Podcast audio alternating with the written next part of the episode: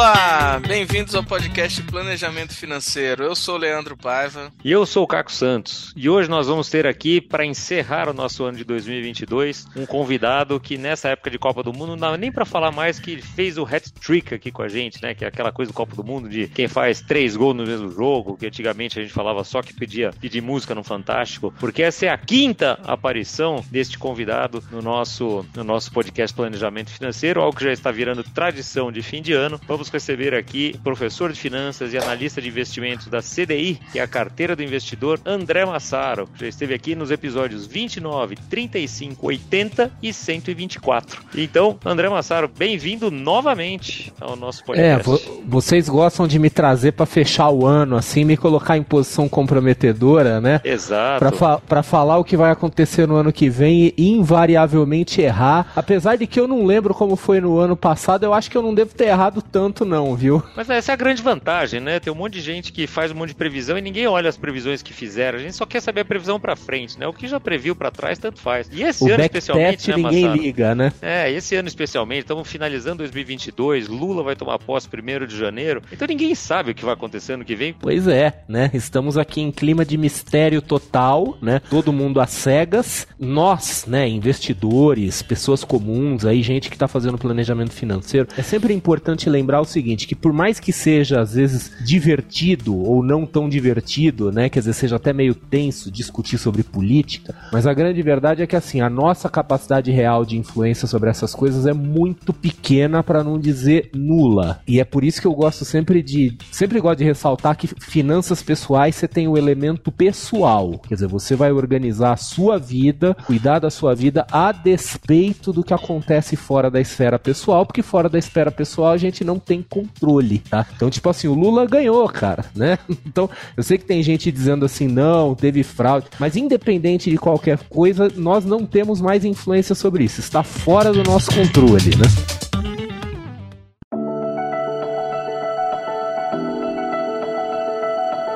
Ô, ô Massaro, vamos começar falando um pouquinho então, já que a gente já estava falando de política, do desse ano que passou. Resumir esse ano tão tranquilo que foi, com a é, bolsa. Quase nem percebemos. Nem teve volatilidade, é, foi sossegado. Pouco volátil, nem no dólar, nem na bolsa. 30, foi para 90. E aí, ano que vem vai ser mais volátil que, que esse ano? Porque esse ano foi dureza, hein? Não, existe a possibilidade de. Assim, eu não, eu não me preocupo com a bolsa ser mais volátil, eu me preocupo com a bolsa ser menos volátil. Esse é o cenário que eu considero ruim porque é o cenário de paradeira. Então, vamos, primeiro vamos lembrar o seguinte: esse ano, né, foi um ano muito complicado, inclusive por coisas do cenário externo, guerra na Europa, essas coisas todas que acabaram atrapalhando aqui, além das nossas questões internas. Mas vamos imaginar o seguinte: Lula vai assumir e óbvio, né, acho que a maioria das pessoas aí a gente está tentando ser otimista, tentando manter um certo otimismo, né, esperar que o Lula tome boas atitudes, como ele de fato tomou no primeiro, no, no, no, primeiro mandato dele, né? Quer dizer, então, tudo bem que ele pegou uma economia assim que ajudou muito, né? Mas assim, é, o, o que a gente espera é que o Lula não faça nenhuma grande besteira. Se ele não fizer nenhuma grande besteira, o Brasil é um país resiliente, ele se cura meio sozinho. O que eu considero um cenário ruim é um cenário tipo Dilma, com todas as coisas que a Dilma fez, mas se a gente lembrar como que a bolsa se comportou nesse período, ela ficou praticamente cinco cinco anos de lado, né? cinco anos sem direção nenhuma. Então, no período mais ou menos assim de 2012, 2011, 2012 até meados de 2016, quando a bolsa voltou a subir, ela ficou literalmente de lado esse tempo todo, não ia para lugar nenhum, ela de lado, mas com um pequeno viés de queda e o volume despenca. Então cai volume, empresas não fazem IPO, o mercado não evolui de forma geral, porque quando você tem aquelas quedas assim super rápidas e intensas, tipo queda da pandemia, que é queda de grande volatilidade, isso é interessante, isso abre grandes oportunidades, esse tipo de coisa. Mas agora, o mercado de lado e sem volume espanta as pessoas e, e espanta inclusive as empresas e tudo isso. Então, esse é o cenário que eu considero o cenário pior. Ô Massaro, e aproveitando justamente essa parte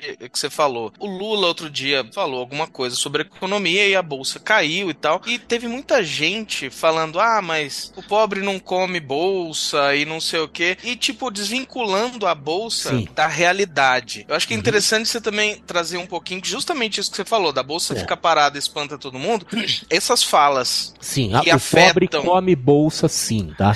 Come. É, e, e a Faria Lima não é um bicho papão que quer mal aos pobres, não é isso? Exato. Não, primeiro a Faria Lima é uma ilusão, tá? A Faria Lima é uma, é uma imagem fabricada, né? O, o pessoal fala do mercado financeiro como se o mercado financeiro fosse uma entidade que tem vontade própria, e não é. O mercado financeiro é, é uma coletividade, é um grupo de pessoas, é uma coisa que não tem cara. Então, quando o pessoal fala do mercado financeiro, né, é, a gente fica meio sem saber, mas quem é esse tal de mercado financeiro? Será que é o, o Benchimol da XP? Será que é o, o né, será que é o, o presidente do Itaú? Quer dizer, de quem exatamente que se está falando? Porque se a gente for ver o mercado financeiro de forma ampla, qualquer microempresário que use crédito qualquer modalidade de crédito faz parte do mercado financeiro. Quer dizer, qualquer pessoa que é funcionário de uma empresa de capital aberto é parte do mercado financeiro. Qualquer pessoa que seja participante de um fundo de pensão, inclusive os fundos de pensão de empresas de capital misto, como Petrobras, Banco do Brasil, etc., é parte do mercado financeiro. Então, quando a gente fala a culpa é do mercado financeiro, nós estamos falando a culpa é de quem, exatamente? A ideia que as pessoas fazem de mercado financeiro, e aí as pessoas eu vou colocar é, majoritariamente aí os simpatizantes do, do governo eleito, eles fazem aquela ideia do mercado financeiro como de quem vê a Fintuit, né? Que na Fintuit você vê assim meia dúzia de figuras meio estriônicas assim, né? Mas que, que falam muito em nome do mercado financeiro, mas se você for ver o volume de dinheiro que eles administram não é nada, né? E acabam tendo a ideia de que aquilo é o mercado financeiro, né? Isso, isso é aquilo que se chama de viés de disponibilidade, ou seja, a gente gente forma opiniões baseado naquilo que a gente consegue enxergar, né, a ponta do iceberg. Então, quando o governo, né, ou pessoas ligadas ao governo falam do mercado financeiro, é, a gente sabe que isso é um discurso é, inflamatório, né, quer dizer, um discurso assim para tentar mobilizar as bases, mas ninguém parece ter muita clareza assim de, de, de quem é esse tal de mercado financeiro, sendo que o mercado financeiro somos todos nós, tá? Nós somos o mercado financeiro. Então, assim, o pobre come mercado financeiro,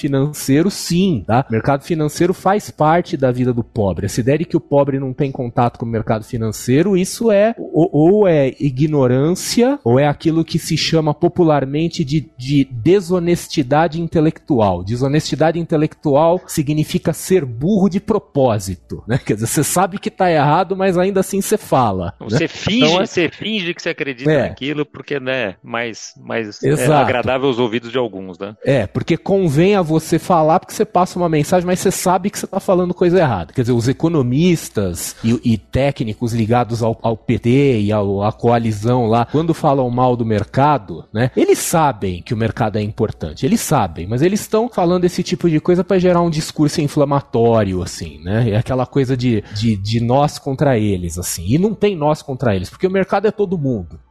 O mercado é todo mundo que investe dinheiro, que toma dinheiro Sim. emprestado, né? E seja em que forma for, de renda fixa, renda variável. Então, é o que eu falo, você tem 100 reais lá no seu Tesouro Direto Selic, você faz parte do mercado. Exato. Você tomou, você tomou 100 reais de, no cheque especial, você faz parte do é, mercado. O, o pipoqueiro aqui da esquina que pega um capital de giro aqui, ele é parte do mercado, né? Sim, você usa o cartão de crédito tem, e tá rolando, você faz parte do mercado. Então, somos todos parte do mercado e é, e é importante, eu acho, para o nosso ouvinte ter essa consciência de que o mercado não faz nada. O mercado simplesmente antecipa tendências, antecipa aquilo que ele acha que vai acontecer e se posiciona. Né? E faz uma coisa que pode dar certo, pode não dar, né? Uhum, é isso aí. E, e, a gente vê nitidamente, né, também falando do crescimento mundial, em 2020 a gente teve o início da pandemia, caiu todo mundo. Em 2021, né, teve uma recuperação rápida, até pela injeção de muito dinheiro no mundo todo. O PIB mundial cresceu em 2021 6%. Em 2022, as projeções é que ele feche o crescimento de 3,2%. E para 2023 as projeções são de 2,7, ou seja, uhum. esse, esse ritmo de crescimento, né, pelas previsões no mundo inteiro, as previsões são que esse ritmo diminua, né, seja por causa de guerra, seja por causa de inflação nos Estados Unidos, na Europa, mas esse, esse ritmo diminuindo, ele afeta todo mundo, né? Então, se você, junto com o ritmo mundial é, diminuindo, você ainda colocar mais empecilhos para o nosso mercado interno, que já não é grande, é, é, é, é, uma, é um complicador a mais, não é? Com certeza é um complicador a mais. E assim, é esperado, na verdade, até desejável que a gente tenha aí alguma desaceleração de atividade econômica, porque por conta da pandemia se jogou muito dinheiro no mercado. E aí eu, eu tava tendo uma discussão interessante esses dias, né? Quer dizer, alguém, alguém me perguntou no Instagram, que é só pra avisar, eu, eu no Instagram eu, toda hora coloco caixinha de perguntas. Eu falo, pessoal, pergunta aí o que vocês quiserem, né? Eu sou investidor cético. Esse é o meu canal. E aí eu abro caixinha de perguntas, o pessoal me pergunta, e eu respondo qualquer coisa que me perguntarem, nem que eu tenho que dizer que eu não sei, né? E, eu, e essa semana, né, que o pessoal tava me perguntando sobre desigualdade, né? O que, que poderia ser feito para falar sobre desigual, para diminuir a desigualdade? Eu não sei muito o que falar sobre isso. Primeiro porque eu não sou um macroeconomista, né? Minha praia não é essa, minha praia é finanças pessoais. E segundo porque eu não consigo pensar em nenhuma forma de, de resolver, né, ou aliviar a desigualdade que não implique em tirar de alguém para dar para outra pessoa. Isso é o que eu quero evitar a todo custo, né? Punir o, aquele que tem mais grana por alguma razão, etc e tal, para supostamente dar para o pobre. Mas eu tenho uma pista de como ajudar, né? Quer ajudar o pobre a não empobrecer? Quer ajudar a desigualdade a não piorar? Isso é eu como se eu estivesse dando um recado pro governo, assim. Controle a moeda. Controle a moeda. Não deixe a, a, a economia inflacionar. Porque a inflação, ela tem essa característica de deixar o pobre mais pobre e o rico mais rico. Porque o, o rico, ele tem meios de se proteger da inflação. Tudo bem, ele pode não se proteger totalmente, mas ele, em termos relativos, ele fica mais rico do que as outras pessoas. Enquanto os pobres, né, ou então aquelas pessoas assim que são assalariados, pensionistas, que não têm correção, ou tem correção só a cada ano, essas pessoas acabam tendo grande dificuldade, elas vão perdendo poder de compra. E é interessante lembrar o seguinte: o Brasil nunca foi um país exatamente igualitário, tá? Mas hoje o Brasil é um dos países mais desiguais do mundo e essa desigualdade gritante, ela foi muito potencializada naquele período dos anos 80, começo dos anos 90 de hiperinflação. Então assim, a melhor coisa que o governo pode fazer para diminuir a desigualdade não é distribuição de renda, não é dar presentinho daqui, dali, dar benesses daqui, dali, é controlar a moeda, controle a inflação. Se a, se a economia inflacionar, aí a coisa vai ficar realmente complicada. Pode resolver no curto prazo, mas no longo prazo vai gerar mais empobrecimento. Um, um remédio clássico para conter a inflação é aumentar a taxa de juros. Você acha que vai para esse caminho? É, não é o ideal, tá? Mas é o que acaba sobrando, tá? Porque a gente poderia fazer uma série de coisas, racionalizar aí o setor público, racionalizar o Estado, mas assim, eu, é, ano que vem, dois, 2023, né, vai, é o ano que eu vou romper a barreira dos 50, tá? Meio século de vida, né? Então, assim, é meio século que eu ouço que o Brasil um dia vai resolver, que não sei o quê, que é... País do né, futuro. Uhum. É, eu já perdi qualquer esperança de ver isso acontecer, né? Então, então é aquela coisa assim, a gente poderia não resolver pelo lado dos juros, mas como a gente não cuida das outras coisas, então acaba tendo que mexer nos juros. E isso é horrível. Isso é péssimo, isso também prejudica todo mundo. Né? A melhor coisa seria simplesmente não deixe inflacionar. Porque se você deixar inflacionar, nós vamos ter que aumentar a taxa de juros. E se não aumentar a taxa de juros, a inflação sai sob controle. Nas duas situações, o empobrecimento é acentuado, principalmente das pessoas mais vulneráveis. E daí a gente fica aquela guerra de, de braço, né? Aquela queda de braço de fiscal versus, versus o monetário, né? Porque o, o fiscal está lá no Tesouro, que é o governo, né, o, o executivo que manda, o Ministério da Fazenda, que abre torneirinha ou não, o Congresso que gasta, não gasta, independente da forma que se, se coloque. Mas hoje, felizmente, a gente tem um, um, um Banco Central que é quem cuida dos juros, que é independente, né? Que não será Sim. trocado pelos próximos dois anos, né, e que uhum. vai elevar juros, que elevou juros né, no meio da, da corrida eleitoral, né, apesar de não ser do agrado de quem estava no governo, né, de quem está ainda no governo e tudo mais. Então isso pode dar uma segurada. Isso dá uma, uma segurança institucional para o investidor muito grande, né? Não, é, é, isso é uma coisa que é muito interessante. Isso foi um dos avanços né, do governo Bolsonaro. Aí, então a gente pode dizer que tem um, algumas coisas aí do governo Bolsonaro que são interessantes. Né? Então, por exemplo, a, a, essa questão da autonomia do Banco Central, a lei lá de, de flexibilização dos negócios, né? a lei lá de liberdade econômica. Quer dizer, tem coisas aí, nem tudo foi perdido tá, nesse governo, por incrível que pareça. Mas a, a essa autonomia do Banco Central ela vai ser colocada a teste. Ela vai ser testada agora, né? Porque temos um governo aí entrando que, pelo histórico, tem uma característica de ser meio intervencionista, então nós vamos ver o quanto que o Banco Central vai se segurar. Eu, particularmente, estou contando com isso, tá? Eu estou contando com o Banco Central cumprindo a sua missão e mantendo a sua independência. É um teste, a gente vai ver se isso vai funcionar, mas o simples fato disso ter existido já é positivo. Então, lembrando que o atual presidente do Banco Central, Roberto Campos Neto, fica mais dois anos. Ele só pode ser trocado ali no meião do, do governo Lula, né? Não, e a inflação dos outros países? Que acho que pela primeira vez que eu, desses meus 53 anos que eu tô na tua frente, mas é a primeira vez que eu sei que o Brasil vai ter uma inflação menor do que as dos Estados Unidos num ano. Né? E menor que acho que da Inglaterra, de vários outros países, né? Então, e isso porque aqui não tá baixa a inflação. É, não que hein? esteja baixa, é que lá tá muito alta, né? E, e isso alguns uh, economistas aí que, que a gente ouve, uh, o próprio Ricardo Amorim, que veio aqui no, no início da nossa quarta temporada, né, Leandro? Uh, tem falado aqui que, na opinião dele, é, como o Brasil começou a, a, subir juros mais cedo, está na frente da curva desses outros países que ainda vão ter que subir mais juros e que ainda vão, vão derrapar um pouquinho nesse controle da inflação, né? Como é que é a tua visão em relação a isso? É, eu, eu também nunca imaginei que eu ia ver isso, tá? Brasil com inflação menor do que Estados Unidos, zona do euro, etc. Isso é uma coisa inusitada. Mas eu vejo da seguinte forma: o Brasil de fato se antecipou no aumento dos juros, né? Até porque a gente foi muito para baixo baixo, quer dizer, a gente foi muito rapidamente para os 2%, né? Então foi um movimento meio de retorno à média, mas o, o que atrasou um pouco e de certa forma continua atrasando o movimento do, dos Estados Unidos e da União Europeia, né, da zona do euro, é uma falta de convicção se essa, economia, se essa inflação é uma inflação de demanda ou uma inflação de oferta. Quando fala em inflação de demanda oferta, parece aquelas coisas de graduação de economia, né, que o cara fala assim, puta, um negócio totalmente teórico, nunca vou... Aí ele descobre, né, esse é o momento que a gente descobre que a teoria vira prática em algum momento, né? A inflação de demanda é aquela inflação causada pelo excesso de dinheiro, tá? Então você dá aí bolsa isso, é, auxílio emergencial, não sei o que, você está jogando dinheiro na economia. A inflação de oferta é a inflação por falta de produto. Então assim, acabou o petróleo, acabou o gás, tá? Acabou os, os semicondutores de Taiwan, não tem mais. Então assim, não adianta, acabou, fim, né?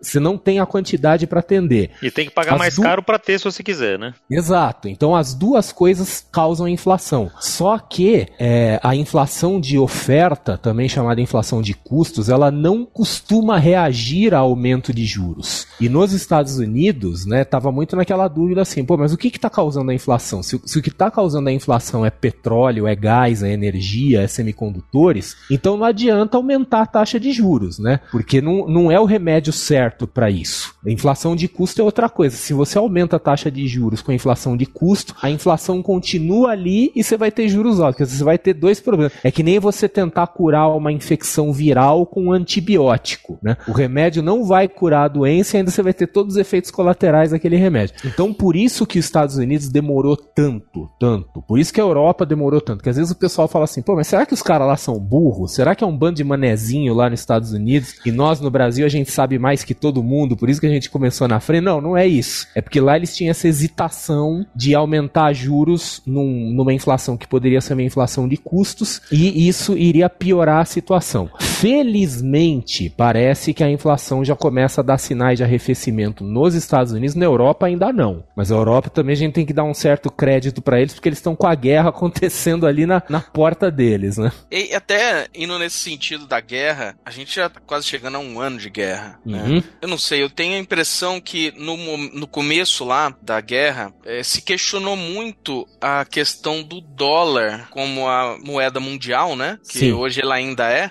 justamente quando o petróleo negociado sendo negociado em dólar traz mais força para o dólar como né, o parâmetro mundial para as coisas. E aí a Rússia começando a, a, a negociar em yen com a China, em, em, em começando em, a negociar em lá, né? Em isso yuan, é, em yuan. yuan com a China, começou-se a especular. Na época ainda não tinha tido a queda tão grande das, das criptomoedas, tal. É, se especular justamente que estava chegando no momento desse declínio do dólar ou dos Estados Unidos como potência mundial, o que acabou se tornando completamente falso durante o ano. Né? É, apesar do dólar ter perdido um pouco de força durante o ano, ele voltou, se recuperou e os Estados Unidos continua tão forte como nunca. Então, acho que é, tentaram antecipar um momento aí que de queda dos Estados Unidos que não se realizou, né? Na própria OTAN, né? Todo mundo dizendo a OTAN é uma aliança decadente e tal. Agora, o maior favor que o Vladimir Putin fez para a OTAN foi ter invadido a Ucrânia porque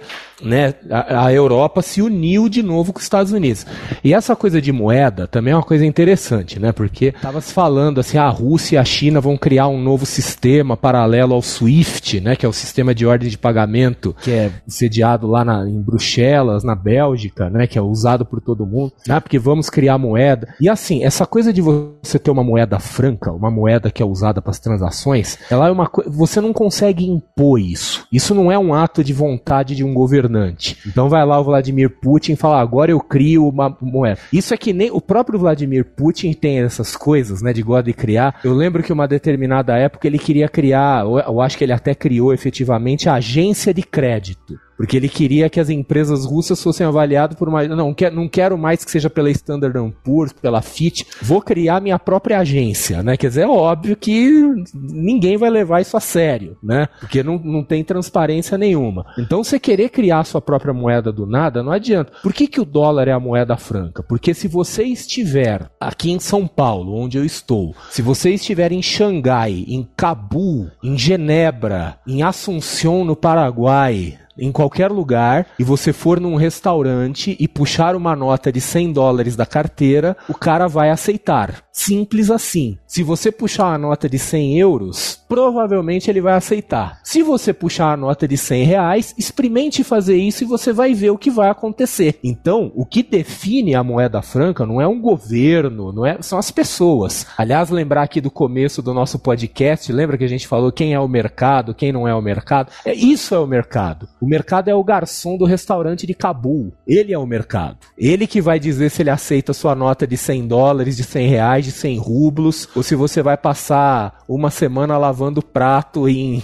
em um, uma cozinha toda zoada, assim, no meio do Afeganistão. E, e falando nisso e em aceitar ou não aceitar, e as criptomoedas, Massaro? O que você acha? Porque deu uma balançada bem grande esse ano, né? Sim. É, agora que... tá, tá, in, tá vindo abaixo, né? Quer dizer, o sistema composto aí das exchanges, etc., está passando por uma grande crise de credibilidade. Eu sou suspeito para falar de criptomoeda pelo seguinte, porque eu nunca me interessei em estudar adequadamente. Eu realmente nunca tive o interesse. Eu não, eu não via vantagem em criptomoeda, porque eu conversava com as pessoas, falava assim, mas para que que serve criptomoeda? Ah, dá para minerar criptomoeda. Mas aí a mineração começou a perder a atratividade, né? Porque o custo fica muito alto, energia, etc e tal. Aí eu falava, para que que serve criptomoeda? Dá para fazer trade trade, porque é muito volátil, etc. Eu falei, ah, peraí, trade com criptomoeda, volatilidade, alavancagem, eu vou na B3 aqui operar mini índice no day trade aqui, eu tenho 200, 300, 400 vezes alavancagem, né? Quer dizer, por que eu vou para um mercado não regulado para buscar algo que eu posso buscar até melhor no mercado regulado? Eu nunca me interessei, né? Nunca gostei, não, sempre achei a tese econômica por trás da criptomoeda frágil, a tese tecnológica pode ser forte, forte, mas a tese é, econômica é frágil. E esse ano a gente viu a coisa ruir, tá? Então, nesse momento que a gente está falando aqui, o Bitcoin está sendo negociado ao redor de 16 mil dólares, veio lá de quase 70. Algumas, alguns grandes players do mercado, aí exchange, assets, quebraram, já quebraram, já teve bastante gente perdendo dinheiro, então esse, esse mercado ele está dando grandes sinais de fragilidade, né? A ideia do ah, o mercado totalmente descentralizado descentralizado, sem regulação, etc e tal. Ela pode ser uma ideia muito romântica, mas na hora que a coisa aperta ali, não tem ninguém para te proteger, né? Então, eu era cético com relação às criptomoedas, eu posso dizer que eu tô chegando no final do ano ainda mais cético. Eu não vou aqui condenar elas e dizer, ah, acabou, não sei o que, como alguns estão fazendo. Eu não me sinto confortável para fazer esse tipo de julgamento, mas eu, meu ceticismo só aumentou. É, como meio de pagamento, assim, claramente cada vez mais falhou, né, falhou assim, até eu me lembro assim de alguém me falar, assim, ah, não, porque dá para você pagar uma pousada lá em Paraty com um Bitcoin. Pô, legal, você vai pagar quanto de Bitcoin lá? você vai pagar 0,01 que pode valer é. num dia é, os mil reais que você pagaria em dinheiro, ou 10 mil reais, ou, ou 200 reais, né? Você Exato, e o cara tá deixa tá de aceitar a hora que ele quiser. Né? Exato. Né? Quer dizer, no, no, no intervalo de você pegar o carro e ir até Paraty, em algumas horas de viagem, o cara muda de ideia e ele já não aceita mais. E já era, né?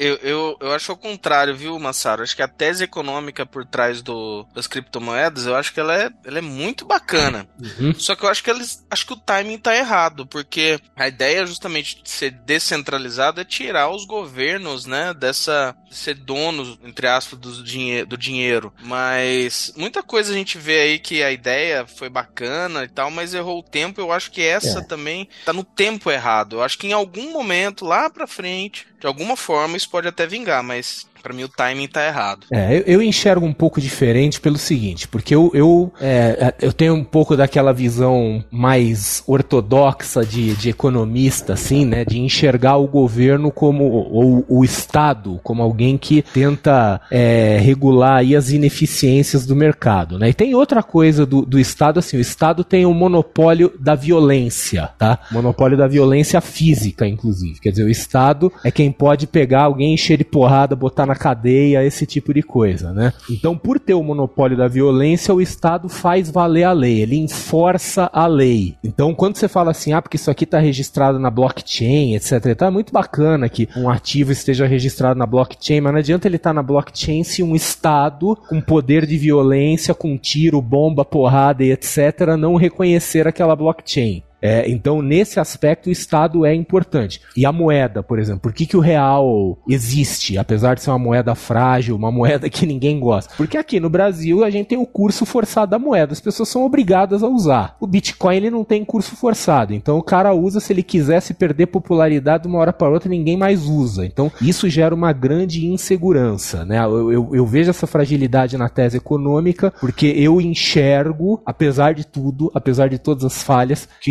Estado é uma coisa necessária. Assim, o meu karma ruim aumenta cada vez que eu falo isso, tá? Mas eu, eu não consigo enxergar um caminho diferente desse. André, e mudando um pouquinho de pato para ganso, né? Você aí na, no CDI, né, na carteira do investidor, uh, já está aí um tempo, etc. E eu sei que um dos, dos produtos aí que você vende, fazendo já um pequeno jabá do, do, nosso, do nosso amigo aqui, né, Leandro? É, tem carteiras recomendadas e, e tudo Exato. mais, né? Então, saindo do cripto aqui e indo né, com o pé no chão aqui e preparando para 2023, o que que dá para a gente pensar em termos de carteira que faça sentido? Isso que você, obviamente, puder comentar aqui com o nosso uhum. ouvinte e tudo mais, para inclusive fazendo aí como é que ele acessa todos esses produtos aí, se quiser fazer o seu jabazinho aí, pode fazer. Claro. Não, inclusive lembrando o seguinte, que pro pessoal que eventualmente me ouviu aí no ano passado, né, isso é novidade. Eu, eu estou fazendo um ano, apesar de eu ter por anos e anos e anos sido professor de analistas e de profissionais, eu mesmo nunca tinha sido analista. Para mim é uma experiência nova. Então eu tô como analista na,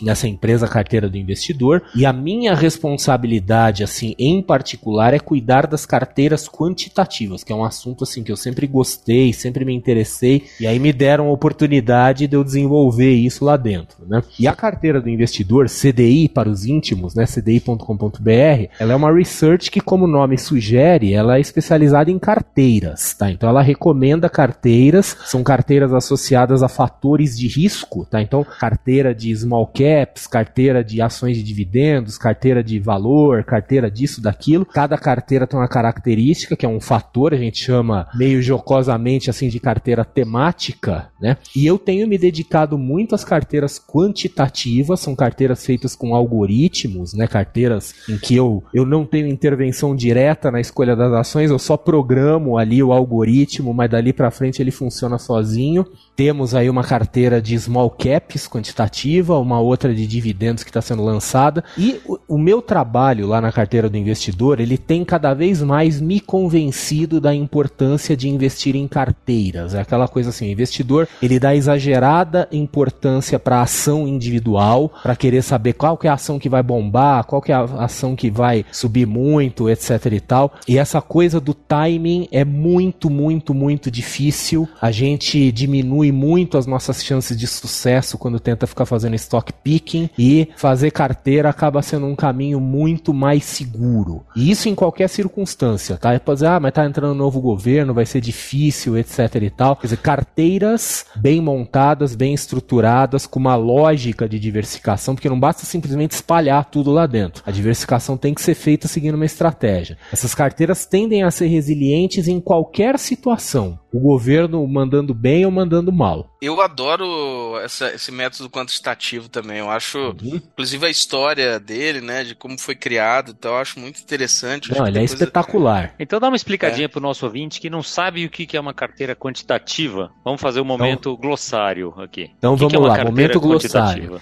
Então assim, quantitativo, né, quer dizer, vem de quantificar um modelo quantitativo em investimentos, ele é qualquer modelo, qualquer estratégia que possa ser quantificada, ou seja, possa ser traduzida em números, possa ser somada, comparada, etc. E tal. Então, é um conceito muito amplo. Quando a gente fala, por exemplo, em análise fundamentalista, ó, vamos ver aqui o índice preço-lucro das ações e vamos escolher qual é a menor, tá? A que tem supostamente maior valor. Isso é um modelo quantitativo, ainda que seja um modelo quantitativo super simplificado. E aí tem modelos quantitativos que são usados para seleção de ações, para trading, né? Aquelas coisas assim, ó, vou cruzar a média disso com aquilo, né? O pessoal da análise técnica usa muito alguns modelos quantitativos, mas aonde os modelos quantitativos são mais conhecidos, né? A maioria das pessoas acaba tendo contato com eles, é na montagem de carteiras. Né? Então, a famosa teoria moderna do portfólio, assim, talvez foi quem inaugurou isso que a gente reconhece hoje como finanças quantitativas, né? De dizer assim, olha, não adianta a gente ficar aqui tentando selecionar qual ação que é boa, qual que não é boa. Você tem que montar uma carteira colocando ações que o máximo possível se contrabalancem de forma que você consiga minimizar o risco e maximizar o retorno. Tá? Então buscar coisas assim com correlações negativas para que se anulem, né? Porque tem essa coisa interessante, o risco que quantitativamente é traduzido como volatilidade, riscos opostos se anulam e retornos se somam. Então, uma carteira quantitativa bem feita, né, uma carteira otimizada, quando se fala no jargão, ela vai buscar essa melhor relação entre risco e retorno. E é isso que eu tenho trabalhado lá na carteira do investidor. Né? E essa é a minha área de interesse. Assim, pessoalmente, eu sempre tive muito interesse em modelos quantitativos para trading. Há muitos anos, muitos anos que eu mexo com isso. Agora, fazer carteira de investimento é uma coisa nova, é um desafio novo para mim. A gente tava falando aqui o Caco do alto dos seus 53 e eu agora chegando nos 50, né? Vocês sabem assim que eu me sinto, eu me sinto um privilegiado chegando ao final deste ano aqui, porque no final do ano passado eu inici, basicamente eu iniciei uma carreira nova perto dos 50. É, é a famosa reinvenção pessoal levada às últimas consequências. Eu nunca fui analista, nunca fiz carteira para terceiros, nunca dei recomendação de compra de ação. Tô fazendo tudo isso agora e tô adorando, tô gostando muito. Tá sendo uma experiência incrível, assim. E aí esses, essas suas carteiras hoje, elas, elas são carteiras é, que você pode seguir e. Pode seguir. Criar Aliás, em qualquer corretora? Como é que funciona? Pode. Inclusive, eu acabei esquecendo de contar como é que funciona a carteira do investidor. A carteira do investidor é um serviço de assinatura. Tá? Então a pessoa faz assinatura, é baratíssimo, é muito barato, é um único, uma única coisa é o único produto que tem. Então a pessoa paga aquela assinatura, tá? Tô falando de coisa aí na casa de, de dezenas de reais, tá? Ela tem acesso a todas as carteiras, estilão Netflix, né? Então ela tem acesso a todas as carteiras, as carteiras que ela pode seguir, ela pode replicar aquelas carteiras, inclusive as minhas carteiras quantitativas e uma novidade aí que a gente está trabalhando, tá? Ainda não é real, tá? Ainda não, não tá em produção, mas a gente está trabalhando com muito afinco nisso nisso é em fazer a execução dessas carteiras junto com parceiros, tá? Então, determinadas corretoras, determinados é, provedores de ferramenta aí com quem a gente está conversando, desenvolvendo parceria, que vai permitir a pessoa, inclusive, executar aquela recomendação, tá? De forma automática. Então, veja que interessante assim que a, a carteira do investidor ela é uma research que ela tá, tá ficando assim meio que numa área cinza entre a, a research e a gestora de recursos. Ela não é gestora de recursos, mas acaba competindo um pouco.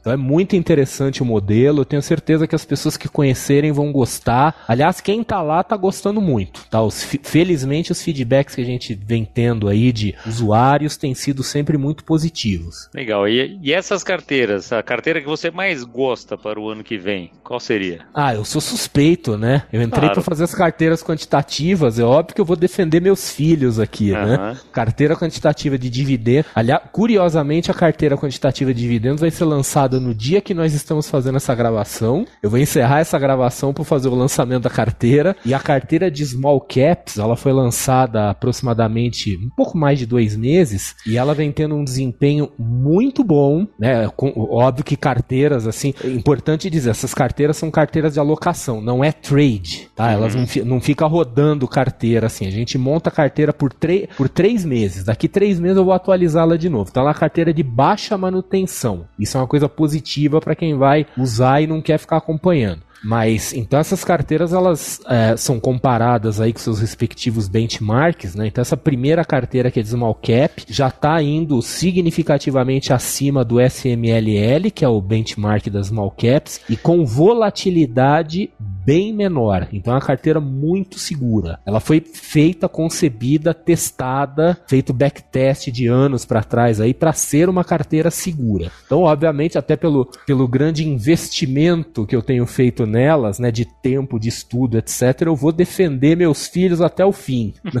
muito bom. Deixa eu te fazer uma outra pergunta aí para a gente mudar um outro assunto aqui, para falando um pouco de renda fixa também, né? Na a partir de janeiro agora, as corretoras, bancos, todo mundo que, que que tem extratos aí de clientes vai ser obrigado a mandar extratos com, com os títulos de renda fixa marcados a mercado. Né? Essa é uma novidade uhum. que está aparecendo aí. Vai dar hoje... um susto em muita gente. Pois é, então é isso que eu quero saber, porque hoje todo mundo só recebe o extrato lá, o que a gente chama de marcado na curva. Né? O que é marcado na curva para o ouvinte saber? Ah, eu comprei um título lá que é IPCA mais 4% que vai vencer em 2030. Né? Então, o marcado na curva, ele simplesmente vai fazer o cálculo. Ah, até hoje, né, o IPCA deu tanto, 4% né, daqui até lá né, de, dá tanto, então está assim exatamente o que, o que ele estaria se eu mantiver esse, esse título até 2030 no vencimento dele. Só que se esse título estivesse sendo negociado no mercado hoje a IPCA mais 3 ou IPCA mais 6, isso tem uma diferença muito grande no valor de mercado dele, no valor que eu vou apurar se eu efetivamente vendesse esse título no mercado. E todos os bancos corretores serão obrigados agora a demonstrar esses valores dos extratos para os clientes. Qual é o tamanho desse susto,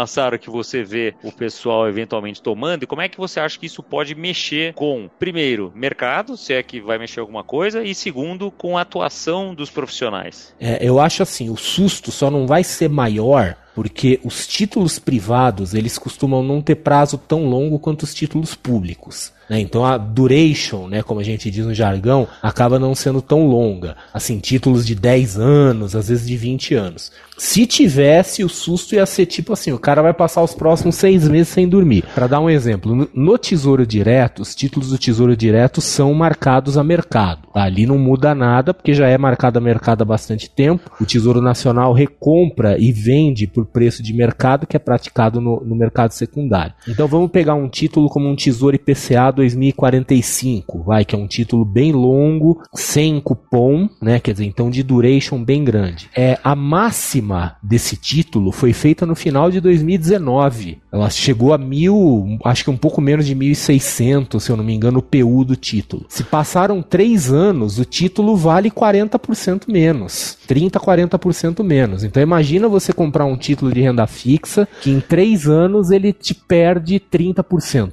É desesperador, né? E isso porque o cara pensa assim, pô, mas eu comprei um título para proteger contra a inflação. Não só não me protegeu contra a inflação, como eu perdi nominalmente, né? Então esse tipo de surpresa pode acontecer com gente aí que tá desavisada. Da mesma forma que muita gente acaba se frustrando com os títulos longos do Tesouro Direto, essa marcação a mercado dos títulos privados pode levar gente à frustração.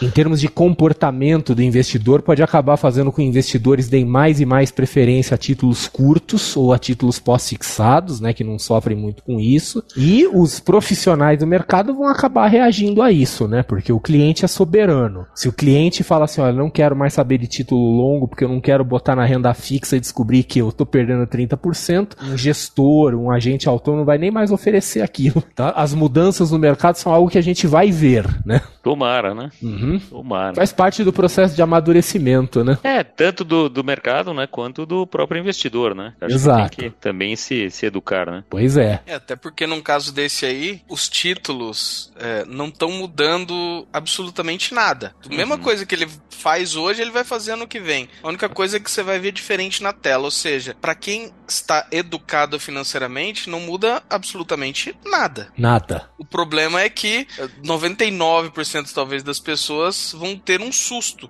Isso significa o quê? Falta de educação financeira. Sim, isso aí é que nem um imóvel, né? A gente acha que o nosso imóvel ele é, sempre é valioso, etc e tal, ele não perde valor porque é, nós temos aí a, a, a- aquela percepção assim de que a, a gente não sabe, a gente não vê o valor de mercado, né? Quer dizer, não tem um serviço que te dê segundo a segundo quanto que tá valendo seu imóvel. Mas se existisse, a gente ia ver que o imóvel é altamente volátil. Então o que acontece, na verdade, é que assim, agora a gente vai ter informação, a gente vai ver a verdade. E a verdade, né, algumas pessoas vão tomar um susto com a verdade. Nem todo mundo vai querer ver essa verdade, né? Verdade Exato. é. Então, co- como, né, como, como foi dito pelo Leandro, né, os títulos não mudam, não muda nada. O que muda é que agora as pessoas vão saber.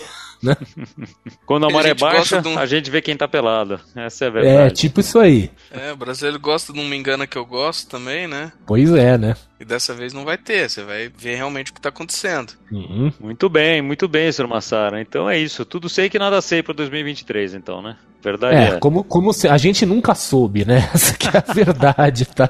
Mas agora a gente sabe menos. E isso é bom. Exatamente. Isso é bom. Eu, eu costumo dizer assim que o grande problema das, das previsões do futuro, assim, sobre o futuro, é que as pessoas perguntam. E quando você pergunta, as pessoas respondem. Então você pergunta, ah, o que, que você acha que vai acontecer? O cara responde, né? Às vezes a melhor, a melhor coisa que você pode fazer é não perguntar nada. Porque quando as pessoas respondem, inevitavelmente vai vir coisa com grande chance de dar errado. E a gente pode acabar tomando decisão com base nisso, né? E é aquilo que você falou, quando um economista famoso fala alguma coisa e tal, independente de qualquer coisa, a gente tem a tendência de, de, de levar aquilo em consideração, porque totalmente a pessoa estuda aquilo ou não.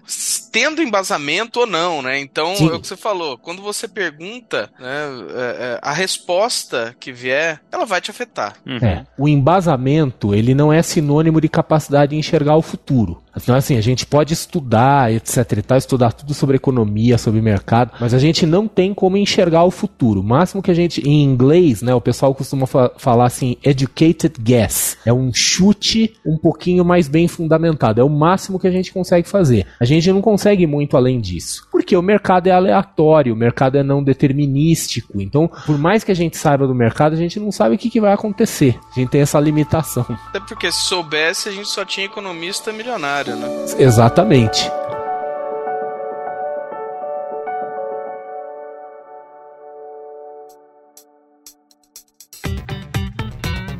A gente vai chegando no final do nosso episódio e do nosso ano. E a gente sempre, como você já sabe, sempre gosta de terminar os nossos episódios com uma dica de livro, de filme, de seriado. O que, que você está consumindo aí, Massara, que você recomenda para o nosso ouvinte aí para ele entrar em 2023 bem informado ou talvez com, com uma leitura agradável para levar para as férias? Então, eu vou deixar na mão dessa vez, porque eu tomei uma decisão recentemente aí, recentemente já há alguns poucos anos, né? De que eu não leio mais livros que não sejam livros texto, tá? Uhum.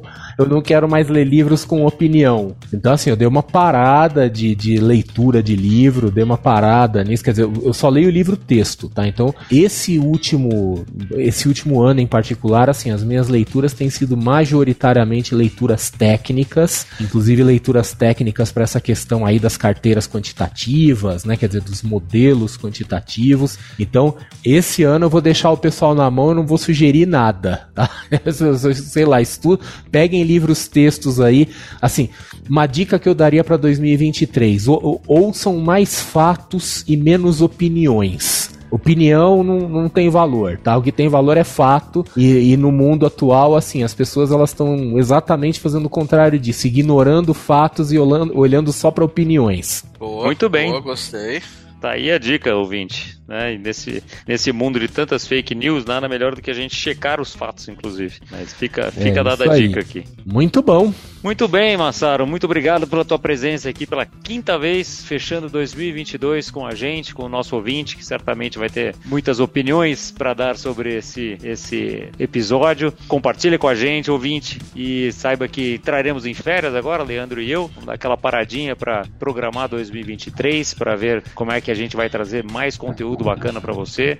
E nesse meio tempo, interaja com a gente nas redes. Coloca aqui o que você quer ouvir em 2023. É mais coisa técnica? é mais história de clientes, é falar de mais uh, profissões, transições de carreira, o que, que você quer ouvir, a gente quer saber, porque a gente vai programar toda a nossa nova temporada, nossa quinta temporada de 2023, agora em janeiro, para trazer mais conteúdo bacana para você, porque a gente faz esse podcast para você, ouvinte. Então, obrigado por toda a tua audiência em 2022. Se você perdeu algum episódio aqui, aproveita as férias aí, final de ano, para dar aquela maratonada e contar para seus amigos o que, que você gostou e o que, que você achou de mais interessante do que a gente fez por aqui. E nos vemos e ouvimos no ano que vem. Um abraço.